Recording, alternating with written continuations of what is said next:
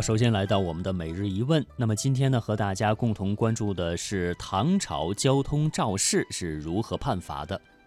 公元七二六年，也就是唐代宗的李煜即位的那年的六月份，在西域重要的中西陆路交通枢纽高昌城发生了一起严重的交通事故。高昌城市民史福八岁的儿子金儿和曹沫茂八岁的女儿祥子。在商人张游鹤的店铺前玩耍的时候，被一辆拉着土坯的牛车牛车给撞伤了，两个孩子腰部以下全都骨折，生命危在旦夕。肇事人呢是行客进琛奴的年工，三十岁的年轻男子康师芬。行客的意思呢就是来高昌做生意的外地人，那年工呢就是雇佣一年的长工。这个案件的卷宗呢，是一九七三年在新疆阿斯塔古墓出土的文物当中发现的。该卷宗提供的审判程序和处罚原则都比较完整。在这件事情发生之后，史福和曹沫茂分别向官府提交了呈词，也陈述了陈述了孩子被牛车压伤的经过，向官府提出了处理的要求，也就是把雇主进琛奴告上了法庭。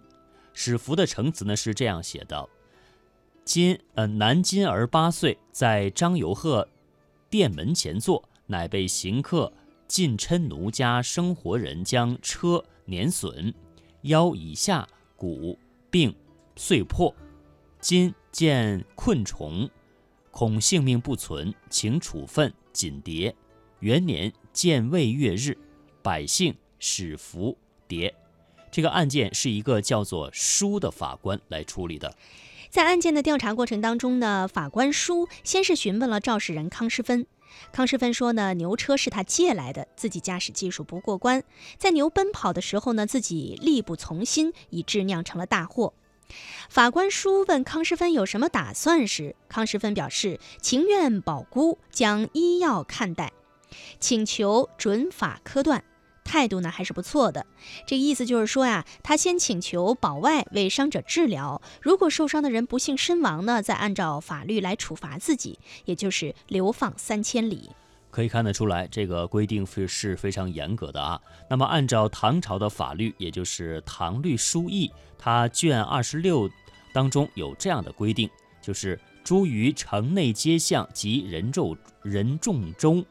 无故走车马者，吃五十；已故杀人者，减斗伤，减斗杀伤一等。那么这个斗杀伤就是故意杀人的意思。